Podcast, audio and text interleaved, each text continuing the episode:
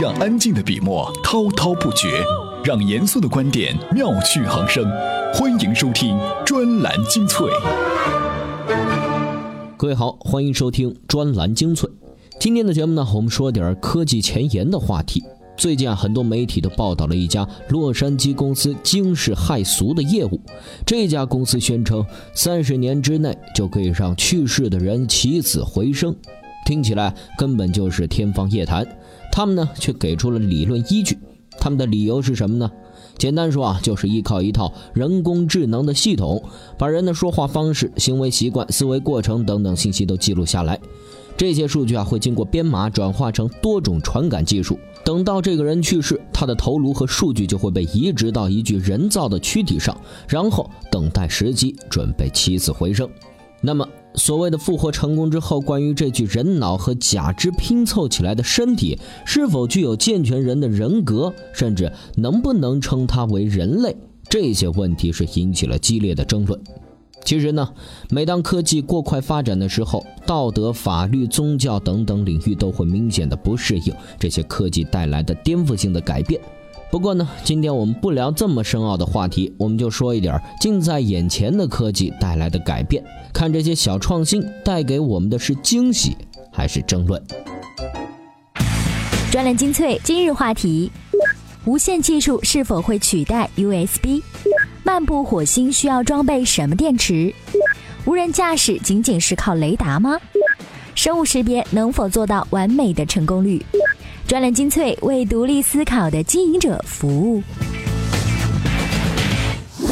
USB 对每个人来说呢都不陌生，只要每天用电脑、每天接触手机的人，谁也离不开 USB 这项技术的发展。那 USB 接口怎么能在电子设备的浪潮中坚持这么多年呢？它又都经历了哪几次的迭代更新？未来 USB 会被现在迅猛发展的无线技术淘汰吗？我们来听听这位国外科技人士的见解。专栏文章：未来 USB 会被取代吗？作者：专栏作家安德鲁·康尼汉姆。在 USB 诞生前的奔腾时代，计算机身上的所有数据接口都是十分巨大的。连接一个鼠标或者是键盘需要一个串行接口，连接打印机或者是扫描仪需要一个并行接口。如果还想在计算机上连接一个游戏手柄或者是摇杆。通常还需要一个游戏接口，而在九零年代，这种接口呢只有独立声卡上才有，实现起来并不容易。这些接口呢，一来占用空间大，二来问题排查的过程很复杂，如果出现问题非常麻烦。到了九零年代末期，人们开始给计算机加入一对 USB 接口，这就是常见的 USB 一点一接口，最高速度呢达到了十二兆。进入到二十一世纪，USB 二点零接口开始普及。它先是淘汰了软盘，也让光盘逐渐消失。有了小小的 U 盘，谁还愿意拿着巴掌大的光盘走来走去呢？此外，USB 二点零呢，也让计算机连接外围设备变得更加方便，比如无线网卡、光驱、以太网接口这些东西呢，在以往都是需要内置在主机里安装的。至此，USB 接口完全取代了计算机上的老式接口。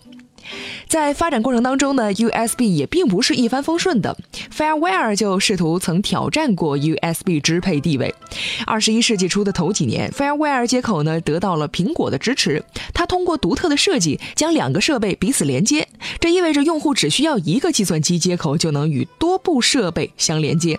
此外，FireWire 的运行呢并不需要消耗多少的 CPU 性能，而且可以同时进行文件的双向传输。那个时候，USB 还实现不了这个功能。但是呢，Fairware 并没有被推广起来，因为它需要在计算机和外部设备上安装自己的控制芯片，成本很高。价格低廉的 USB 呢，仍然保持着较高的占有率。现在的 USB 呢，面临着底部技术的颠覆。现在的一些无线技术已经可以完成 USB 的部分功能了。云端同步服务可以把邮件、联系人、日程表、文件和媒体等资料在所有的设备之间同步更新。蓝牙和 NFC 可以取代 USB 进行文件传输的技术途径。支持 WiFi 的打印机，甚至是 WiFi 相机和存储卡，在今天也是平常不过的事儿。不过呢，以上这些无线技术最大的限制通常是速度。度问题。如果需要传输大量照片或者是视频，稳妥快速的方法还是得使用 USB。所以呢，即使无线技术兴起，USB 短期内也不会被淘汰。就像 WiFi 时代到来也并没有消灭以太网一样，无线技术也不会取代 USB。何况 USB 三点零的 C 型接口支持更快的速度，而且反复两面都可以插拔。如果普及到手机上，充电前就再也不用盯着小接口看半天了。作为现代人最熟悉的接口之一，哈，USB 呢已经是经受了几次大的考验，但无线技术这关看起来要凶险不少。电子设备的无线化是科技发展的趋势，现在近距离的连接和充电呢是已经实现了无线传输，未来的 USB 可能会作为大数据传输的专用通道，渐渐是远离我们的普通生活了。好了，我们聊完熟悉的 USB，再来说说不怎么常见的电池。很多人呢都有太空梦，太空中啊可没有发电站，那各种飞行器是怎么获得动力的呢？太阳能是一个办法，但是只靠太阳能好像有点不太靠谱。万一其他星球上的阴天特别长呢？呵呵，各种科幻电影那又是怎么解决这个问题的呢？电影里展示的技术有可能实现吗？专栏文章：火星旅行电力问题如何解决？作者：专栏作家铁流。美国太空科幻大片《火星救援》终于登陆中国。总体上说，相对于那些充斥着外星人和飞碟的科幻电影，这部《火星救援》显然更加科学合理。在太空中生存，必备的东西除了水、氧气、食物之外，还有一个很重要的因素，就是能源。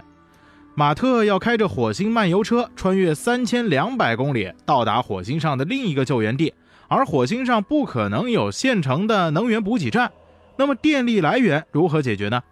回顾影片，马特就是依靠通过太阳能和核电池在火星上挣扎求生。这两种技术其实很早就开始研究了。早在1839年，法国科学家贝克勒尔就发现光照能使半导体材料的不同部位之间产生电位差，这种现象后来被称为光伏效应。后来，美国的贝尔实验室研制成功了太阳能转换为电能的实用技术。它需要把众多的太阳能光伏电池单元串联和并联起来，构成光伏阵列，才能在太阳能作用下输出足够大的电能。在电影里，马特的太阳能板可以在阳光下给锂离子电池充电，推动火星车穿越三千两百公里到达救援地。再来说说核电池，它利用了放射性元素衰变时产生的能量。现实航天中，美国的好奇号火星车就是一台核电池驱动的。它可以将热能转化为电能。核电池的优势是它很稳定，不受外界环境中的温度、化学反应、压力、电磁场的影响，比太阳能电池靠谱多了。另一个优势是蜕变时间很长，这决定了核电池可以长期使用。大型的核电池主要用于军事、工业、深海设施和航天事业。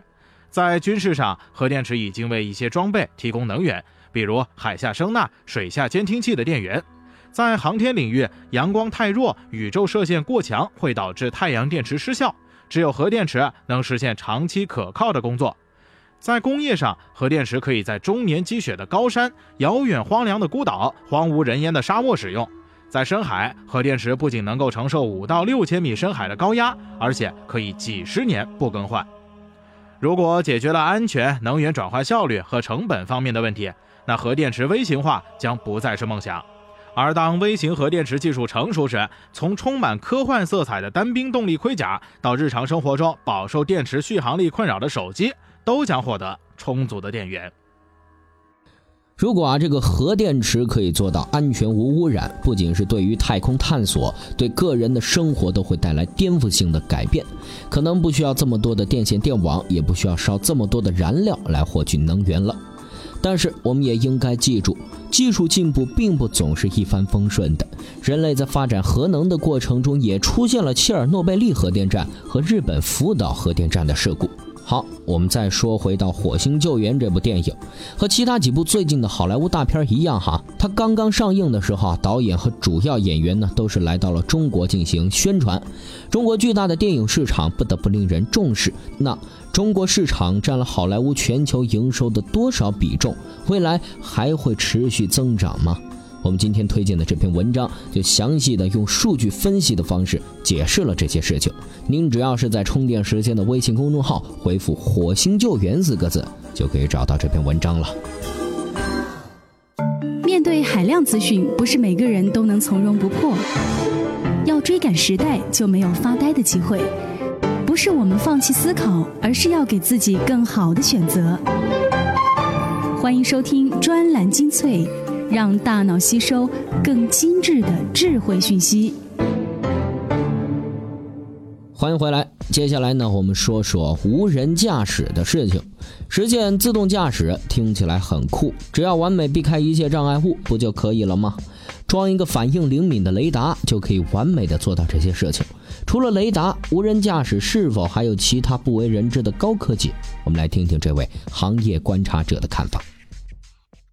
专栏文章：无人驾驶领域藏着多少黑科技？作者：互联网撰稿人小鹏。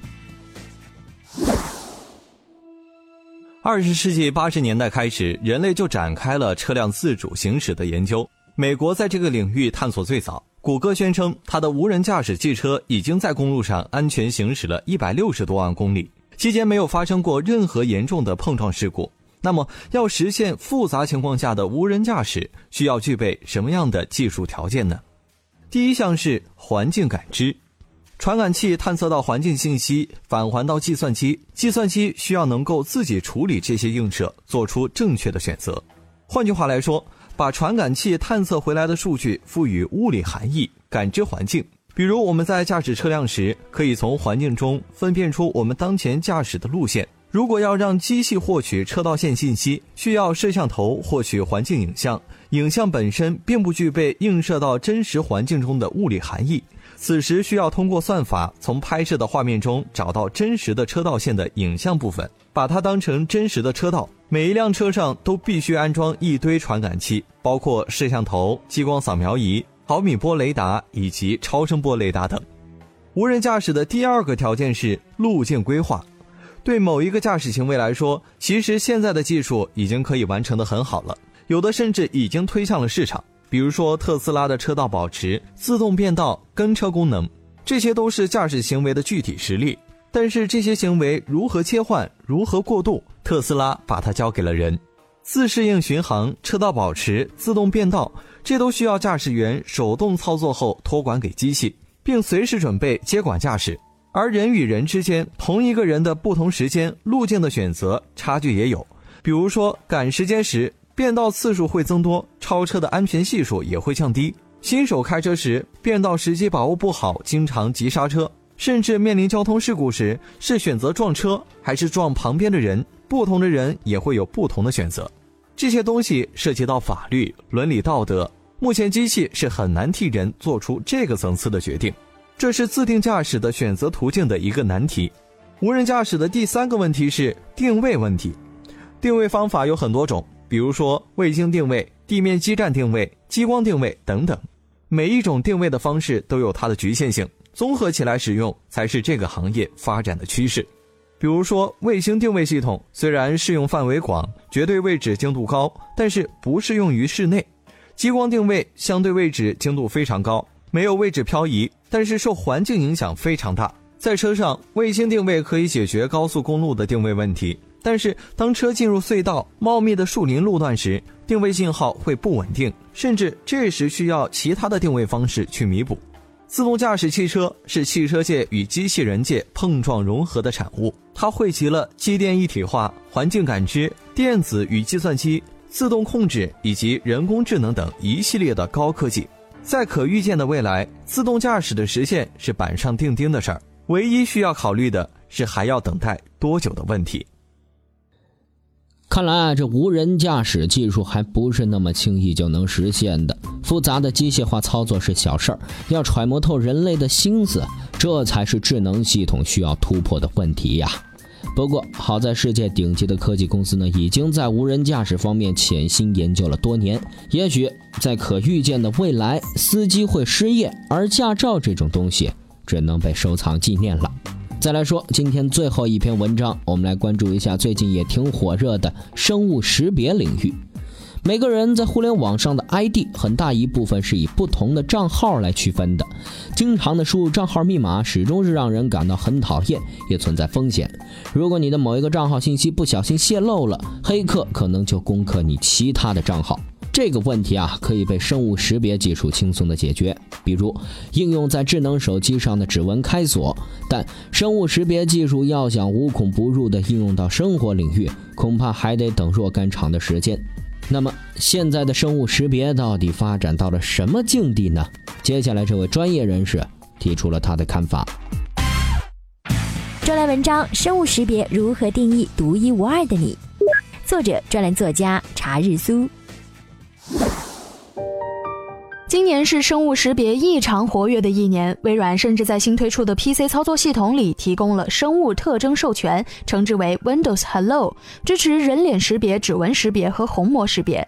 但就是这样复杂的人脸识别模式，在测试六对双胞胎的时候也失败了一对，失败率高达百分之十六。就现有的技术来说，生物识别到底发展到了一个什么样的境地呢？在描述一种生物识别技术时，科学家常常提到三个指标。独特性、丰富度和稳定性。理论上来讲，越独特、越丰富、越稳定的生物识别方式就越安全，但并不能达到百分之百的安全。比如，基因识别一度被认为是最为安全、唯一的认证，但是同卵双胞胎的基因相似度极高，也很难的进行彻底的分辨。声音可能被录制，人脸可能被拍照。即使是立体的人脸识别，如果 3D 打印技术够牛，直接打印一个人头出来，好像也不是什么问题，还是可以李鬼代替李逵。那视网膜识别呢，在业内被认为是最安全的，因为这是完全不可见的。但是，针对视网膜识别的研究就发现，光源有可能会对视网膜造成损害，所以视网膜识别的研究现在也被放缓了。事实上，没有哪种技术是绝对的安全或者绝对的没有用。举个例子，如果指纹识别可以识别到非常非常精细的程度，静脉可以识别到非常非常细小的血管末端，人脸识别可以识别到足够足够精细的面部细节，这将是很好的安全认证技术。但遗憾的是，无论是算法还是硬件，现在都还没有达到这种程度。那么纵向的发展遇到了问题，咱就横向发展。生物识别已经有了很多种识别方式的组合，比较流畅的是人脸、声音和眼睛三个部位的结合。这便有了人脸识别加语音识别再加虹膜识别三位一体的生物识别认证模式。恰好呢，这些都可以在手机终端上得到解决，甚至不需要增加太多的硬件设备。所以说，生物识别的未来，人类一定可以在互联网上找到唯一的自己。尽管这个生物识别、核电池、无人驾驶这样的技术创新还没有广泛的应用到生活当中，但是人们预见到了这些改变，而且已经是迫不及待了。相反，让人起死回生这样的新闻，尤其还是处在科技版面，总是让人感到怪怪的。对科技的进步，也许人们还需要慢慢去适应。不过回过头去一看，人们总是对时代的改变感到惊奇。可能十年前你没有想到互联网会变成现在这样，每天用手机打车，电商网站一天卖出九百多个亿。那十年后的世界可能也会出乎很多人的预料。好了，今天的话题呢就先聊到这儿。听过充电时间节目的朋友呢，可能已经知道了，我们推出了充电学院。充电学院是一种不求甚解，但求有用的知识分享方式。一个一个知识点，每天都能学点有用的，让大家成为基于互联网思维的新商业时代意见领袖。欢迎感兴趣的小伙伴通过微信搜索“充电时间”来加入我们的微信公众号，了解详情。好了，感谢您的收听，我们。下期再见。随时随地，随心所欲，你的随身商学院。这里是充电时间。